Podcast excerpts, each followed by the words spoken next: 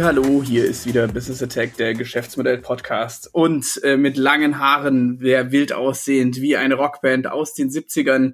Hier ist der Sebastian und ich bin nicht alleine. Nein, an der Leadgitarre, da ist der Jonas. Hallo. Genau, und heute haben wir mal äh, wieder einen Geschäftsmodell-Talk. Das heißt, wir kehren die, äh, Geschäft die Meldungen zusammen, die durch unseren Medienkonsum eh entstehen und ähm, klopfen das Ganze mal äh, in die Relevanz bezüglich Geschäftsmodellen ab. Und äh, ja, ansonsten ist immer noch Corona-Zeit, äh, es lockert sich jetzt alles, aber es hatte ja natürlich einige Auswirkungen. Wir versuchen heute allerdings mal eben nicht die offensichtlichen zu nehmen, dass eben auf einmal alle äh, Masken schneidern und ähnliches. Hast du noch irgendwas hinzuzufügen, Jonas? Nee, nur vielleicht kurz zum Ablauf. Äh, wir haben uns vier News rausgesucht Ähnlich wie auch okay. in unserem ersten Geschäftsmodell-Talk-Podcast. Und diese vier News werden wir dann so ein bisschen, bisschen näher besprechen. Genau, und dann ja, können wir eigentlich gleich anfangen. Ich habe mir den ganzen Teleblo den Themenblock, den ich jetzt mal genannt habe, ähm, Corona-Elektrifizierung im Schnelldurchlauf. Was meine ich damit? Ähm, durch die ganze Lockdown-Geschichte, durch den Zwang zum Homeoffice, äh, kam es ja jetzt dazu, dass ähm, Firmen auf einmal relativ schnell umschwenken mussten und die Voraussetzungen IT-mäßig schaffen mussten, damit äh, überhaupt Homeoffice einigermaßen äh, möglich ist. Und äh, die Auswirkungen sieht man auch relativ gut. Ähm, zum Beispiel hat die Azure-Plattform von Microsoft, also die Cloud-Plattform, einfach mal 59 Prozent mehr Umsatz gemacht. Das Cloud-Geschäft legte insgesamt um 27 Prozent zu. Und ähm, auch äh, hier steht es, wir hatten einen Anstieg bei Microsoft Teams, also dieser ganzen Kollaborationslösung von Microsoft, auf äh, 75 Millionen, Millionen Nutzer täglich. Das ist doppelt so viel wie Anfang März und das zeigt einfach aus meiner Sicht halt relativ gut, wie wichtig das jetzt ist. Allerdings zeigt es halt auch, dass diese grundlegenden ähm, Prozesse, die ich mal als Voraussetzung für eine erfolgreiche Digitalisierung überhaupt nennen würde, nämlich Elektrifizierung, dass ich Prozesse auch digital und Workflows abgebildet habe, wie wichtig die ist, weil ansonsten ist man genau darauf angewiesen, zu diesen Anbietern zu gehen und da dann teilweise auch in einer sehr schlechten Verhandlungsposition zu sein oder eben auch, wenn man sagt, ich brauche eine Custom-Lösung, die in dieser Zeit nicht bauen zu können. Das war jetzt ein relativ langer Monolog, aber du hast da bestimmt auch ein paar Gedanken zu. Ja, also Microsoft jetzt nur mal als Beispiel, man könnte natürlich auch Slack, Zoom, alle diese Tools nennen, die das letztlich ermöglichen, ein Arbeiten, ortsunabhängiges Arbeiten überhaupt ermöglichen. Ähm, das vielleicht ein Punkt dazu, vielleicht noch mal ganz kurz, weil haben wir glaube ich schon mal in einem der früheren Podcasts gesagt, aber Unterschied zwischen Elektrifizierung und Digitalisierung? Äh, Elektrifizierung ist im Endeffekt die Tatsache, dass ich, bevor ich digitalisieren kann, also mit all dem anfangen können, was die Berater immer buzzwordmäßig auf die Folien schreiben, Big Data, AI etc. etc. Dafür brauche ich erstmal die Voraussetzungen, dass ich meine ganzen Prozesse, mein ganzes Unternehmensleben, sage ich jetzt mal äh, etwas pathetisch, dass ich die halt eben auch digital abgebildet habe. Das heißt, dass überhaupt Daten anfangen kann, mit denen ich dann starten kann, überhaupt äh, intelligente Sachen zu machen. Aber ähm, wenn ich keine softwareseitige und ähm, Backend-seitige Voraussetzung dafür geschaffen habe, dass zum Beispiel alle Daten, die ich analysieren will und so weiter, äh, in einem sogenannten Data Warehouse zusammengeführt werden und gestreamlined und so weiter, dann kann ich dieses ganze, die ganze schöne Buzzword-Welt der Digitalisierung gar nicht machen. Deswegen, ähm, ja, ich muss erst mal sowas haben wie ein, keine Ahnung, ja, äh, wenn wir bei Microsoft Beispiel bleiben, hier Office 365, die das alles bündelt in der Cloud mit äh, Synken und Zusammenarbeiten und so weiter. Das muss halt alles erstmal gemacht werden. Das ist die so, sogenannte Elektrifizierung. Alles, was dann danach kommt, ist dann das, was äh, dann auch mit schönen Dashboards und äh, schon neuen Lösungen und Data Mining und äh, Process Mining und was, wie es alles heißt, das kann in dem Schritt danach gemacht werden, weil ich muss erstmal überhaupt Daten haben, gesammelt haben, die äh, in einem ähm, ähm, Lern- und maschinenlesbaren Format zusammengeführt haben, damit ich damit überhaupt anfangen kann. Und das ist dann dieser ganze Bereich Digitalisierung. Das heißt eigentlich zusammengefasst, Elektrifizierung ist die Voraussetzung überhaupt, dass ich die ganzen schönen neuen Möglichkeiten überhaupt nutzen kann. Oder habe ich jetzt was vergessen? Nee, finde ich eigentlich ganz gut ähm, zusammengefasst. Ich denke, in dieser aktuellen Situation kann man sagen, zumindest das, was äh, man hört im Markt und ich habe auch ein bisschen recherchiert, beispielsweise unterschiedliche CIOs wurden befragt von größeren Unternehmen, auch in Deutschland. Und da hat das in Summe eigentlich erstaunlicherweise relativ gut geklappt. Jetzt kommt aber das Aber. Das Aber sind natürlich die Legacy-Systeme. Das heißt, alte Prozesse, die äh, sozusagen noch keine direkte Anbindung dazu haben. Also kann man eigentlich sagen, dass Unternehmen, die äh, ich sag mal, modernere, jüngere IT haben, sich natürlich damit leichter äh, tun als Unternehmen, die sozusagen auf äh, eine gewachsene IT aufbauen. Ähm, das ist vielleicht schon so ein Differenzierungsmerkmal. Und ähm, auch da natürlich kann jetzt auch in einer, äh, ich sag mal, Krisensituation, wo diese, wie die, wo dieser Schnelldurchlauf passieren muss, ist, glaube ich, dass jetzt natürlich gewisse Prozesse deutlich schneller umgestellt werden, auch ähm, wahrscheinlich ohne weniger Prüfungsinstanzen, als das sonst in deutschen Unternehmen der Fall ist oder allgemein in europäischen Unternehmen, als es äh, vorher der Fall war. Das ist, glaube ich, auch so ein wesentliches Merkmal dieses Schnelldurchlaufs. Genau, und dann kann es halt auch zu solchen Phänomenen kommen, dass man auf einmal relativ aufgeschmissen ist und auf einmal anfangen, alle Zoom zu benutzen, was teilweise sehr interessant ist, weil sie funktioniert ja, aber da gibt es einige Security-Analysen und äh, die einfach sagen, dass es eher so ein so eine Art Virus ist, wenn man es von der Security-Seite her betrachtet. Und dann wird das trotzdem eingeführt. Natürlich, weil es relativ einfach ohne Integrationsaufwand funktioniert. Aber das sind natürlich dann die Downsides, wenn ich das vorher so ein bisschen verpennt habe, zumindest die Grundlagen zu schaffen.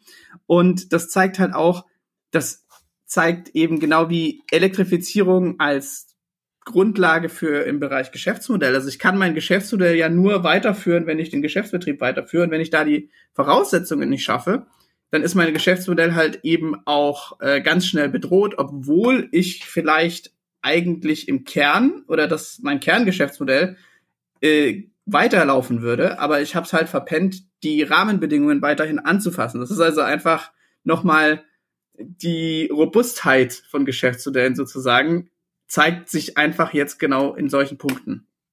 Ne? Wir, wir hatten ja auch ähm, an einer Stelle, wo wir über Robustheit von Geschäftsmodellen gesprochen haben, ja auch gesagt, dass das als Unternehmen besonders äh, gut ist, wenn man planbare Umsätze hat. Das heißt, durchaus auch diese Subscription-Modelle hat. Und diese Subscription-Modelle, die bewähren sich natürlich gerade auch in der jetzigen Situation enorm, weil sie ja auf dem Ansatz basieren, dass sie äh, Lizenzen sind, Lizenzen, die man schnell zu und hinzubuchen kann und auch wieder äh, äh, auch wieder loswerden kann, aber vor allen Dingen auch buchen kann. Das heißt, es es ist möglich, sich relativ schnell an einen veränderten Bedarf anzupassen, im Gegensatz zu so einem klassischen Vertriebsmodell. Das kann man vielleicht auch sagen.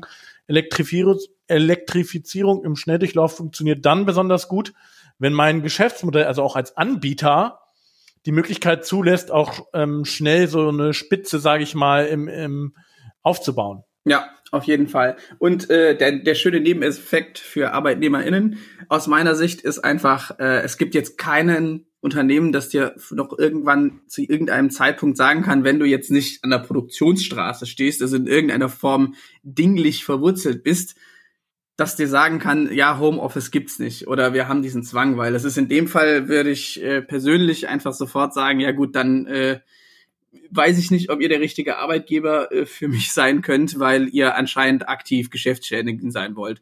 Also das ist, da wird sich kulturmäßig auch extrem viel in sehr, sehr kurzer Zeit ändern, weil äh, man weiß ja jetzt immer noch nicht, wann dieser alte Alltag wieder einkehrt oder ob es den überhaupt dann noch gibt oder ob es nicht einfach viel selbstverständlicher hoffentlich aus meiner Sicht wird, dass äh, eben Homeoffice in den Jobs, wo es gemacht werden kann, einfach eine ganz selbstverständliche Option ist.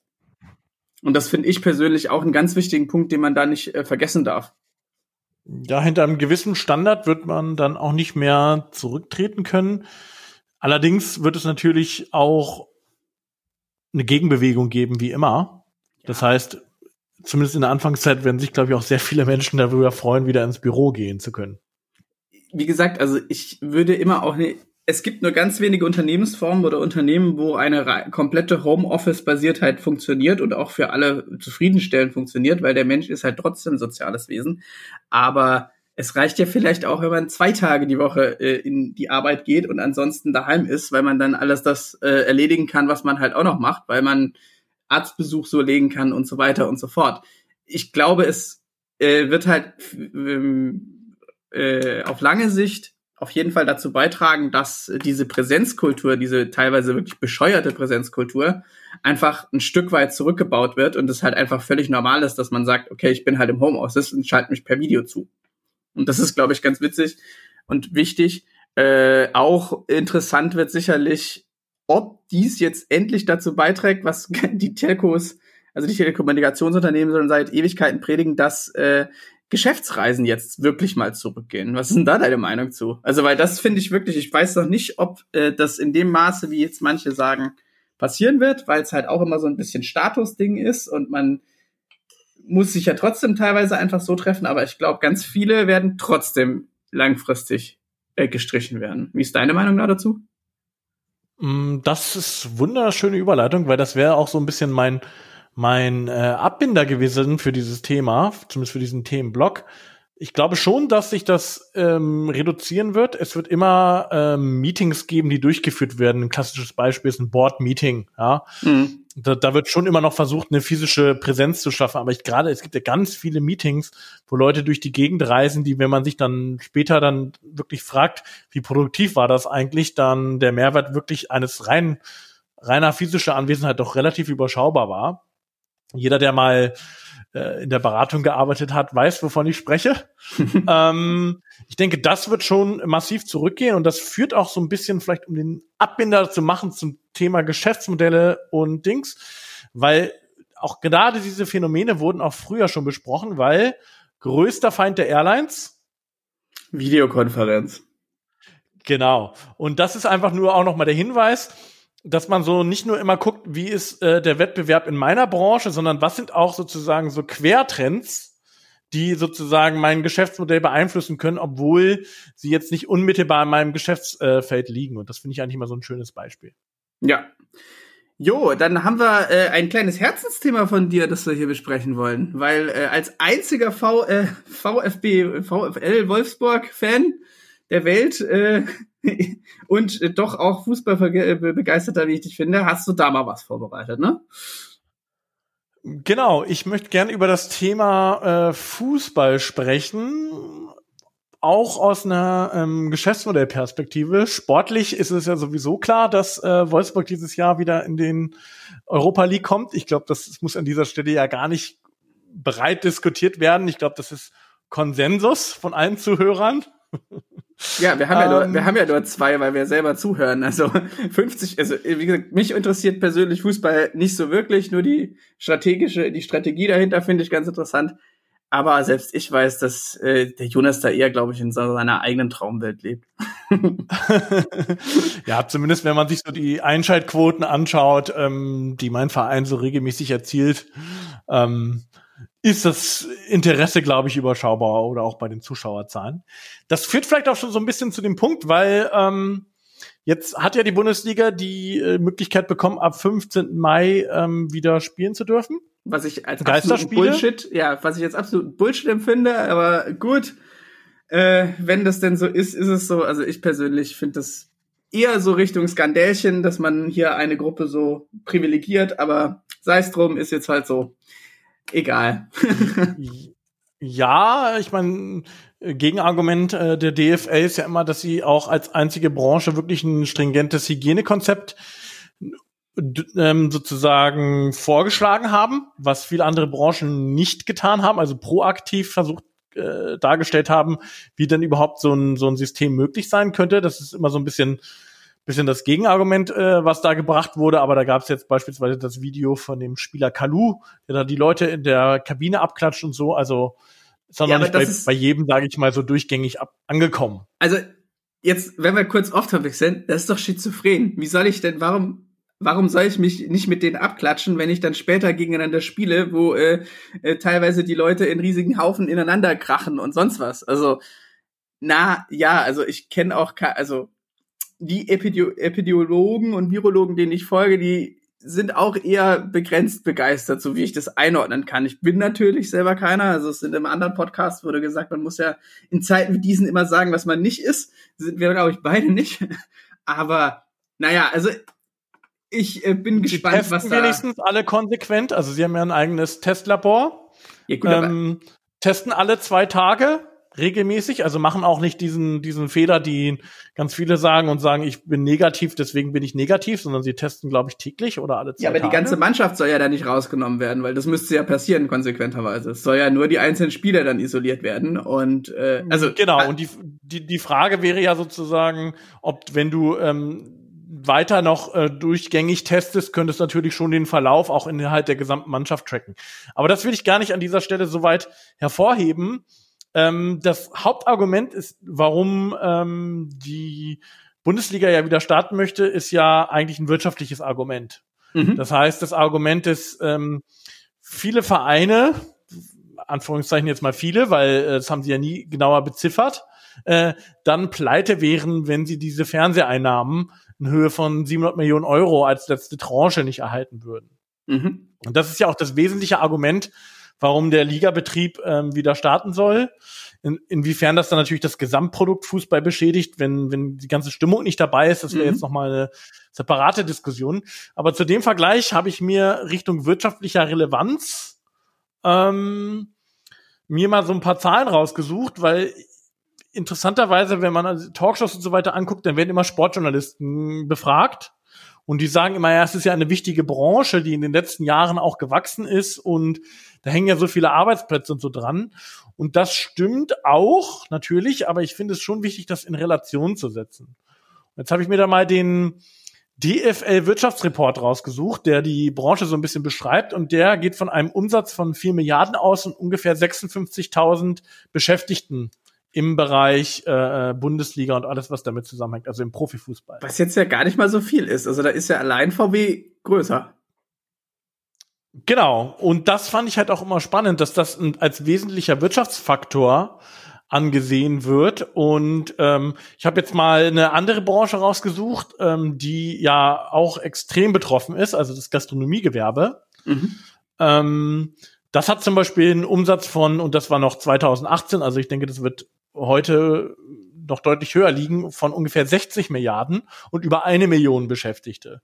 Und oder auch zum Vergleich, ich habe jetzt mal mehrere betroffene Branchen rausgesucht, weil ich das ganz interessant fand. Lufthansa, 15 Milliarden, das heißt auch ungefähr ähm, Da das äh, fast das Vierfache, also fast 16 Milliarden, das Vierfache dessen, was die komplette Bundesliga macht. Das heißt, kurze Frage, Lufthansa, ja, Lufthansa Konzern oder Group? Äh, Lufthansa ähm, Konzern.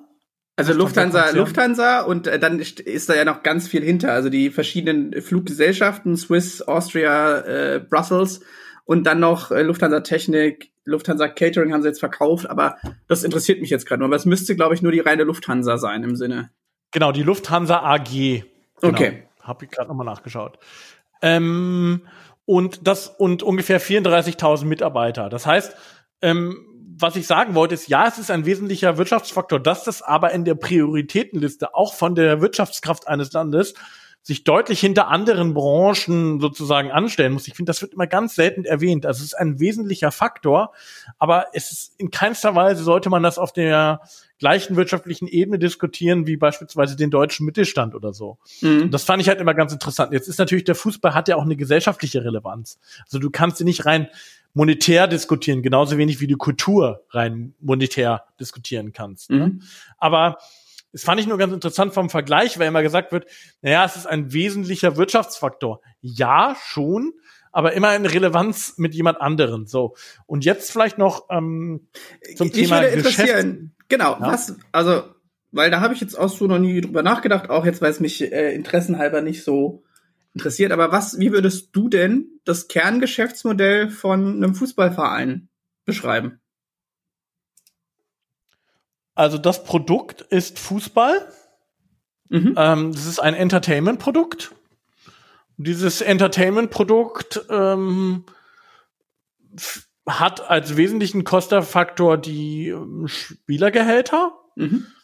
Und die hauptsächlichen Einnahmen, zumindest im Profi-Profifußball, also erste Liga, plus X, also vielleicht noch Teile der zweiten Liga, aber vor allem die erste Liga, äh, generieren sich mit über, äh, ja, also ungefähr fast 40 Prozent aus äh, Fernseheinnahmen. Mhm. Und dann auch die Stadion-Sachen, die kommen drauf und wahrscheinlich Merchandise. Ja, Stadion beispielsweise nur 12,9 Prozent. Also das muss man auch immer so in Relation sehen. Das heißt, deswegen ist es ihnen ja jetzt auch so wichtig, den Spielbetrieb äh, weiterzuführen, weil eben genau äh, der Haupteinnahmefaktor äh, ähm, Fernsehgelder sind. Und das bedeutet natürlich auch, dass eine extreme Abhängigkeit davon herrscht, dass sozusagen dieses Produkt medial interessant ist. Und das führt natürlich auch zu, ich sag mal, rund um das Thema Geschäftsmodell Fußball äh, zu gewissen Faktoren, die sich über die letzten Jahre immer stärker ver, ähm, verschärft haben, die die natürlich jetzt auch auf der Fanseite ähm, extreme extremes Unmut auslösen. Ein Beispiel die Fokussierung auf auf ähm, Starspieler, also ähm, Stars mit absolut ähm, wahnsinnigen Gehältern, ja, absolute Eskalation, ja, äh, im, im, im Bereich äh, Spielergehälter oder noch, noch viel stärkerer Faktor ist natürlich Spielertransfers, also mhm. Transfersummen. Einfach deshalb, weil dieser, diese Verwertungsmechanismus aufgrund weniger Stars ähm, zu den Haupteinnahmen führt. Das heißt, es müssen auch gezielt so welche Stars aufgebaut werden, weil die einen wesentlichen Einnahmefaktor generieren. Heißt aber auch, sobald ähm, auf diesem Bereich medialer Verwertung ähm, das Produkt unattraktiver wird, sind die Fußballvereine auch sofort extrem ähm, anfällig. Und das, wie anfällig sie sind, das, da war ich selber dann auch überrascht. Also, dass es wirklich um Monate geht. also die, das Geschäftsmodell ja. kippt eigentlich super schnell. Das Geschäftsmodell kippt super schnell. Deswegen ähm, hat ja, und da steht die Bundesliga im Vergleich zu anderen Ligen noch deutlich besser da, weil ähm, hier noch ein bisschen stärkere äh, Zulassungskriterien gibt Richtung Wirtschaftsprüfung, also was ein Verein ähm, hinterlegen muss. Mhm. Aber ja, also sobald ähm, sozusagen dieser Fokus von diesen Starspielern mit absolut extrem hohen Spielergehältern, sobald dort auch nur ein kleines bisschen Attraktivität abgeht, dann aber die laufenden Verträge natürlich äh, weiterlaufen, das heißt mit extrem hohen Kosten, dann ähm, kippt im Prinzip das ganze System. Ja, ist schon eigentlich krass, wenn man drüber nachdenkt.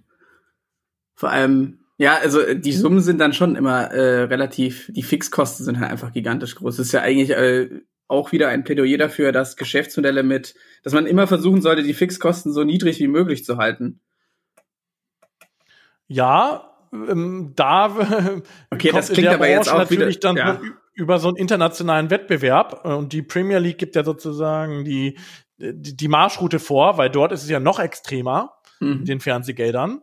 Das heißt, ähm, und da das ja ein kompetitiver Sport ist, das heißt, da international eine Konkurrenzsituation entsteht, hat sich das jetzt über die Jahre so hochgeschaukelt. Mhm. Die, das Spannende ist jetzt zu beobachten, ob es da auch wieder ein, ähm, ja, ein Backslash gibt oder eben nicht. Also ist ja eigentlich der Kampf, wenn man so drüber nachdenkt, ob die Value Proposition, nämlich spannende Unterhaltung und Competition und so weiter, ob die äh, nicht ist dann immer das Austarieren, ob ich die verbessere oder ob ich sie halt stärke. Aber sie wird ja tendenziell dann verbessert, right? Sie wird verwässert und die Frage ist, wirkt sich das ähm, aufs äh, Geschäftsmodell aus? Also das heißt, wird dadurch insgesamt das Produkt Fußball unattraktiver und langfristig kommt dann auch wieder aufgrund der Werbe, also weil es dann eine geringe Werbewirkung ist, ähm, auch weniger Geld ins System?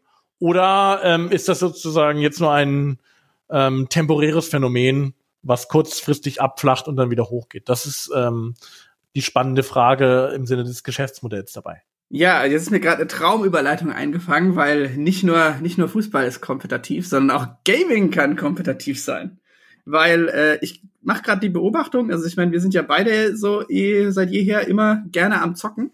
Ich mache gerade die Beobachtung, dass jetzt auf einmal auch äh, in der FAZ und in der Zeit und sonst was ist jetzt dann endgültig angekommen gefühlt. Das war vorher natürlich immer schon von einigen Fachjournalistinnen oder sonst was äh, äh publi pub forciert und so weiter. Aber ähm, Gaming ist jetzt endgültig ähm, vor allem in diesen Corona-Zeiten angekommen und aus meiner Sicht muss man einfach mal darauf hinweisen, dass einfach sie den klassischen Entertainment-Branchen einfach so langsam das Wasser endgültig abgräbt, aus meiner Sicht. Also wir hatten aktuell zum Beispiel bei äh, CSGO, äh, CSGO, also Counter-Strike Global Offensive, am 15. März einfach über eine Million Spieler gleichzeitig.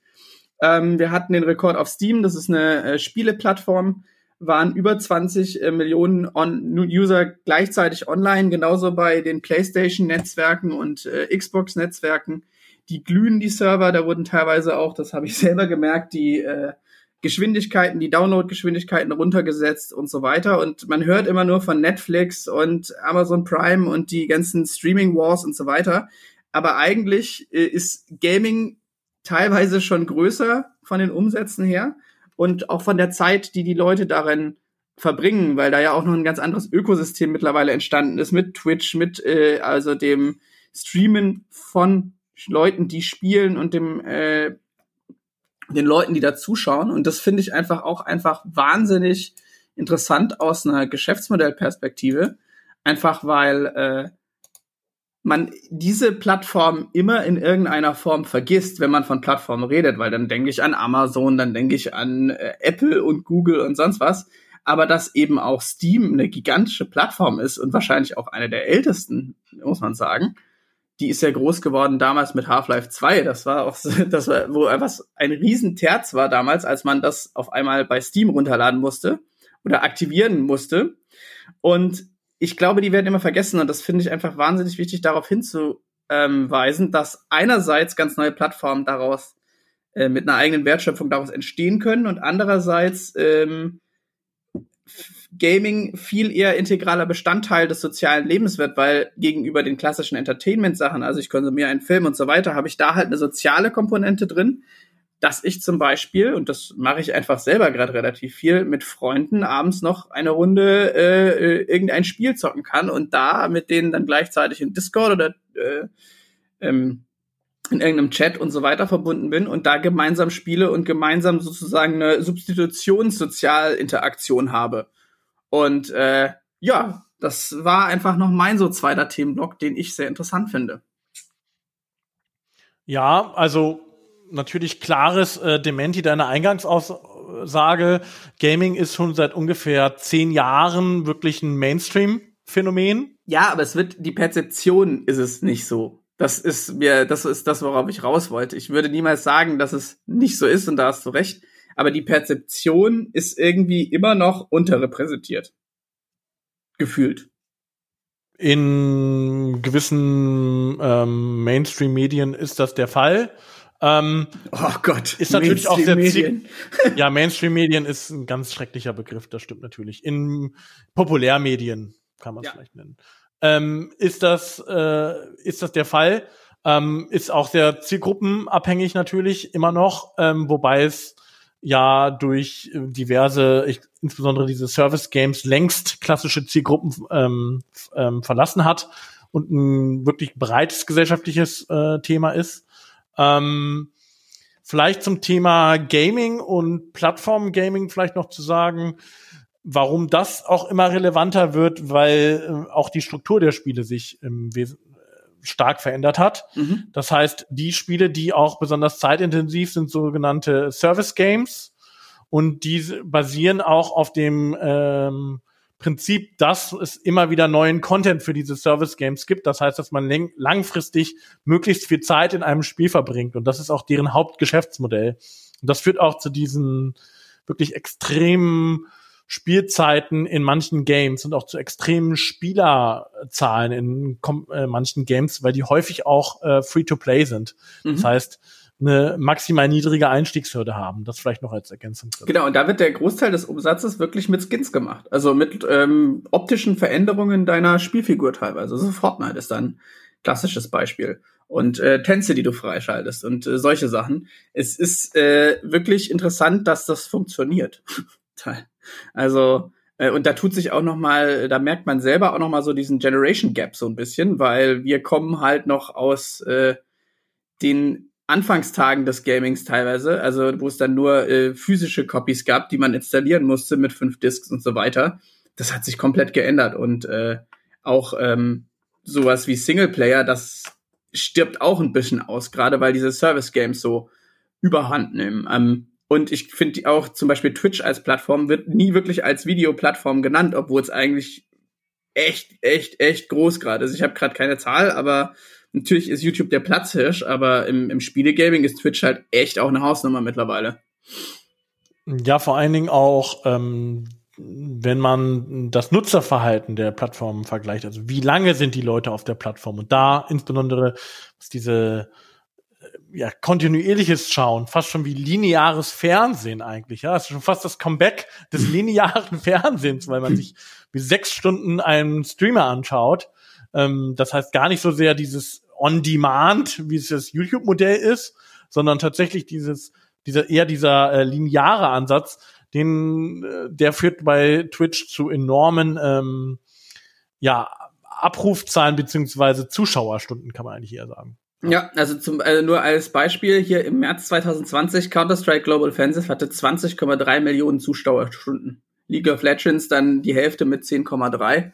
Aber es ist schon, äh, es sind schon krasse Zahlen, die immer so ein bisschen untergehen. Und ich glaube halt einfach, dass diese soziale Komponente, die du dabei hast, einfach eine Riesenstärke des Mediums gegenüber diesem klassischen Konsumprodukten ist. In dem Sinne, dass ich halt einen Film, klar, da kann ich drüber äh, mit anderen, aber die Leute, die zusammen einen Film schauen und dann das Ganze online machen, ist halt kleiner als ähm, die Leute, die zusammen zocken. Und das ist, mhm. glaube ich, echt wahnsinnig interessant. Bis auf jetzt diese neue Plattform, wo man äh, links den Netflix-Stream hat und rechts chattet. Ja? Ich weiß nicht, ob du die schon kennst.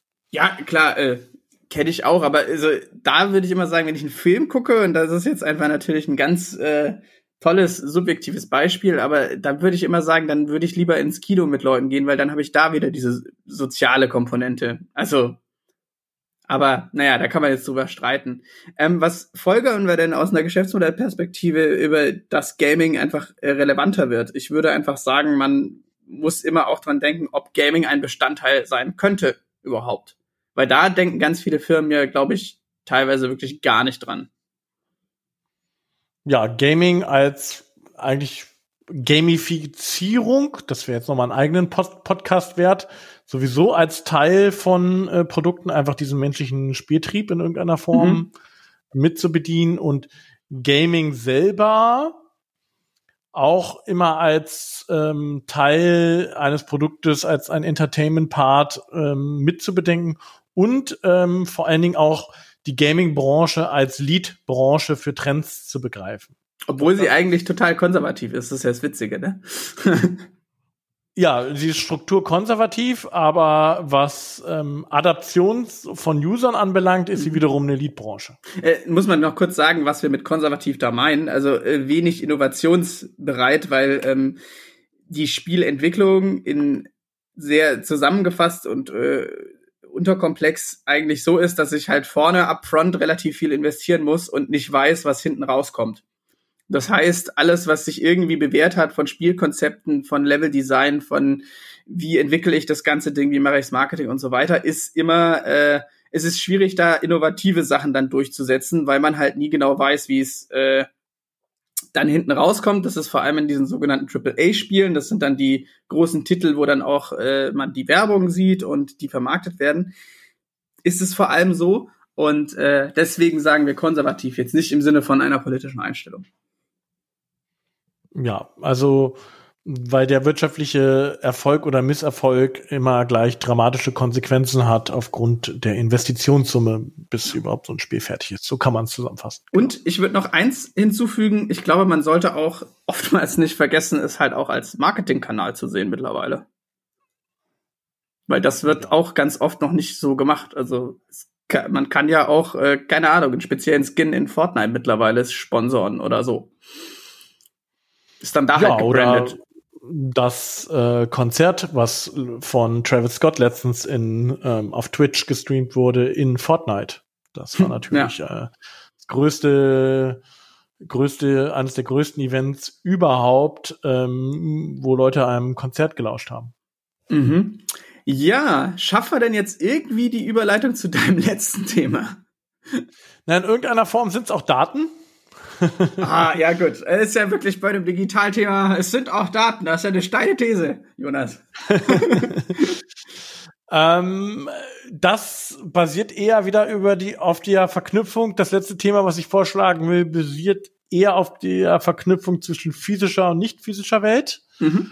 Und konkret geht es da um IoT, Internet of Things Daten und dort insbesondere im Bereich Mobilität mhm. und dort äh, insbesondere um das ganze Thema Automotive-Daten, halt Daten, die in irgendeiner Form durch Sensorik rund um das Bereich, rund um den Bereich ähm, Automotive entstehen. Mhm.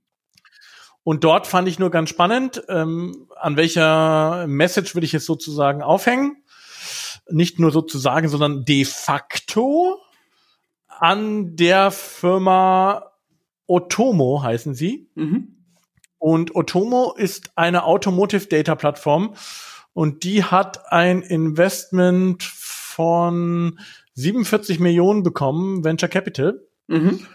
Und das fand ich ganz interessant, weil dieser Bereich, was sind Daten wert, insbesondere ähm, Umgebungsdaten, IoT-Daten, da spitzt wird es gerade interessant, weil es immer stärker dieser Markt am Entstehen ist. Mhm. Und aus einer Geschäftsmodellperspektive finde ich es interessant, weil dieser Bereich des Data Brokerage, äh, Data Trading mhm. sich jetzt auch auf die physische Welt überträgt. Ich meine, im Bereich Werbedaten, AdSense und so weiter ist das ja im Bereich Online schon gang und gäbe und führt zu, ich sag mal, der GAFA-Ökonomie, so wie wir sie haben. Mhm. Und jetzt tritt das auch immer stärker in die äh, physische Welt ein. Deswegen fand ich das spannend. Und insbesondere dieser Plattformansatz, dass sich das nicht nur auf einen Hersteller besteht, sondern auf ganze, also eher so einen Flottenansatz. Das heißt, herstellerübergreifend. Mhm. Und das fand ich das äh, Interessante dabei, dass das auch stark zu beobachten jetzt ist aus einer Geschäftsmodellperspektive. Genau, da würde ich kurz auf dieses Grundproblem immer äh, verweisen. Man hört ja wirklich sehr oft in den ganzen Publikationen von Beratern innen und sonst irgendwie dann Daten sind das neue Öl und Daten, Daten, Daten und alles toll. Und sobald du Daten machst, dann steht dir die Welt offen. Das Problem ist, man weiß bis heute ganz oft in vielen Bereichen nicht, was Daten eigentlich wert sind. Was kann ich damit machen? Was ist der Zugewinn? Und wie bepreise ich Daten? Also ich hatte da zum Beispiel mal bezüglich Handydaten ähm, äh, einfach einen Gespräch, wo der ein, ein zuständiger Mensch meinte, keine Ahnung, wie wir es bepreisen, wir machen jedes Mal einen anderen Preis und schauen, was das gegenüber, äh, also es waren diese, diese äh, Bewegungsdaten von Handys und der meinte, keine Ahnung, wie wir das machen, das be bepreisen, wir machen jedes Mal sozusagen einen Live-AB-Test, geben einen Preis vor und gucken dann, was das gegenüber macht, weil man es einfach noch nicht beziffern kann. Und durch solche Plattformen kann, es ist ist, so wie ich es jetzt gerade verstehe von deiner Schilderung, ist dann dazu führen, dass ich mal überhaupt Preisbildungselemente für Daten oder Preisbildungsmärkte für Daten bilde und einfach gucken kann, was sind äh, die dann auch in Summe wert, weil wenn sich da Erfahrungen bilden, dann weiß ich ja, wie viel ich dafür zahle oder halt eben nicht. Stimmt das so? Es stimmt, zumal man das ja dann auch mit der Investorenerwartung, also abgre abgrenzen kann. Also wie bewertet eine, sag ich mal, wie bewerten auch renommierte Investoren ähm, das ganze Geschäftsfeld? Mhm. Und da ist, finde ich, ein Investment immer eine relativ harte Währung, weil es ja, ja schon etwas über zukünftige Erwartungen aussagt. Ein mhm. Investment ist ja immer nur eine Erwartung an die Zukunft, ähnlich wie die Börse auch. Ähm, und das finde ich interessant. Und dann finde ich halt auch interessant, dass ähm, diese auch da wieder so die Monetarisierung erst später stattfindet. Also wenn man aus den Daten dann wiederum Use Cases generiert, das heißt mhm. ähm, Flottenmanagement, ähm, abhängiges ähm, abhängiges Tanken, Predictive Maintenance, ähm, userbasierte ähm, Versicherungen, ähm, Serviceangebote rund um das Auto, ähm, Smart City Services, also alles, was sich sozusagen drumherum abspielt. Mhm. Und das finde ich ganz interessant, weil man das immer wieder von den Herstellern sieht. Die Hersteller das aber aus meiner Perspektive noch nicht in der Form konsequent umsetzen, einfach weil der Incentive noch nicht groß genug ist und das Hauptgeschäftsmodell halt immer noch äh, Verkauf oder ähm, Leasing oder ähm, Sharing von Autos ist und diese weiteren Services immer als ein Add-on gesehen werden. Und hier gibt es jetzt eine Firma, die sich komplett nur darauf spezialisiert hat und dann halt diesen, diesen Fokus auch stärker hat und eben halt auch dieses herstellerübergreifende und auch fahrzeugübergreifende äh, darstellen kann. Und das ist nur ein Punkt, den man insbesondere aus einer Perspektive der deutschen Automobilindustrie doch ganz genau beobachten sollte, weil es sollte ja nicht wieder das gleiche passieren wie schon im Online-Bereich, wo es dann wieder ein paar wenige dominierende Plattformen geben wird und Europa diesen Kampf wieder verloren hat, ähm, weil dieses Startup kommt zum Beispiel auch aus Israel. Ne? Mhm. Nur der Hinweis, wenn da gerade wieder eine neue Plattformökonomie entsteht, ähm, bitte partizipiert daran, weil in ein, ein, einigen anderen Bereichen ähm, haben wir da ja den Kampf sozusagen schon verloren als europäische Industrie. Genau, vor allem, das ist ja, äh, wenn man sich die europäische Industrie vor allem da im Maßstab anschaut, dann wäre es ziemlich blöd, wenn wir der äh, ich glaube, es werden weltweit genau die meisten IoT-Daten in Europa wahrscheinlich erfasst, mit den ganzen Maschinenbauern und so weiter. Also all das, was da ist, da fallen Daten an, da kann man einfach auch nochmal diesen Vorsprung eben nicht äh, mehr verspielen sozusagen, beziehungsweise da müsste man nicht äh, äh, ähm, mit 300 Zentner zusätzlichem Gewicht das Rennen starten. Deswegen ist ein wichtiger Hinweis. Und äh, ich glaube, so kann man es auch ein bisschen abbinden. Es, man sieht auch genau da wieder den Trend, dass es wahrscheinlich zu äh, immer mehr kleinen spezialisierten Plattformen kommen wird. Und dann ist dann gibt's halt für jeden Bereich so eine eine äh, eine große Plattform leider und dann haben wir an wieder ganz viele Monopolprobleme und dann schau, dürfen wir schauen, wie es das löst. Aber die aktuellen Social Networks, würde ich sie jetzt mal nennen, Social Network Plattformen, sind ja dann nur ein Vorbote von all dem, was dann noch kommen kann. Ja, und die Plattformisierung ähm, kann halt nicht in ähm,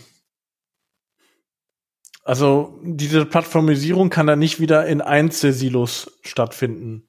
Und ja. ich finde, mit hier und Co. hat ja äh, die Automobilindustrie da schon einen Weg hin gemacht. Mhm. Die Frage ist, schaffen sie es wirklich äh, schnell genug, äh, das anzubieten, vor allen Dingen auch von der Benutzbarkeit und der Ableitung äh, der konkreten Use Cases da draus, oder ähm, wird dieses Geschäft wieder jemand anders machen?